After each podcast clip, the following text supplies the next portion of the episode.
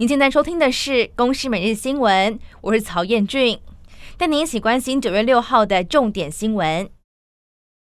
中国四川的甘孜藏族自治州泸定县在五号发生了规模六点八强震，结果今天清晨又发生了规模三点一地震，邻近的雅安市也传出了规模三点零地震，目前至少是造成了数十人伤亡。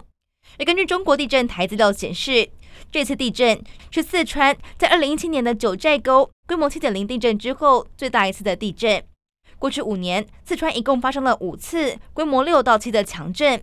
而总统府也转达了总统蔡英文的慰问及关怀，希望搜救和灾后的复原工作可以顺利进行。初步掌握，目前为止没有台籍人士受困于当地或是有伤亡的情形。而台东县消防局也接获了消防署通知，四十名的特搜人员已经完成了整装，待命前往人道救援。中国以军力侵扰我国的周边，尤其是军机军舰航经我方的东方空域海域，所以三军位于花莲的防卫战力都必须要及时应应。总统蔡英文上午前往了花莲空军基地和飞弹部队慰勉，鼓励士官兵保卫国家的安全。而国防部在昨天指出，到五号下午五点，一共侦获了十七架次的中共军机和四艘军舰在台湾的周边活动，其中有九架次逾越了台海中线，进入到我西南空域。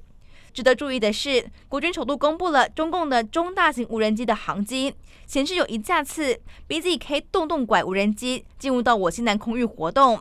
有专家就表示，这是准军事行动，中方要对台造成内部的心理威慑。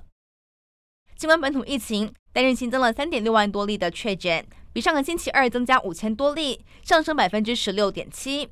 有鉴于本土疫情逐渐升温，传染病防治咨询会预防接种组决议，将次世代双价疫苗视为追加剂来接种，包含作为第五剂，无论过去打满了基础剂，第三剂或第四剂都可以施打次世代疫苗，其中第五剂只能够接种次世代的疫苗。因为美国升息，还有地缘政治等冲击，外资八月份再汇出了五十四点五四亿美元，累计前八个月的净汇出有一百六十七亿美元，超过新台币五千亿元，创史上同期最大的净汇出量，比两千零八年金融海啸时期还要更高。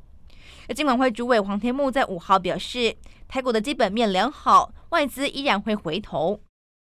英国外交大臣特拉斯在五号成为了英国的新任首相。也成为英国史上第三位女首相，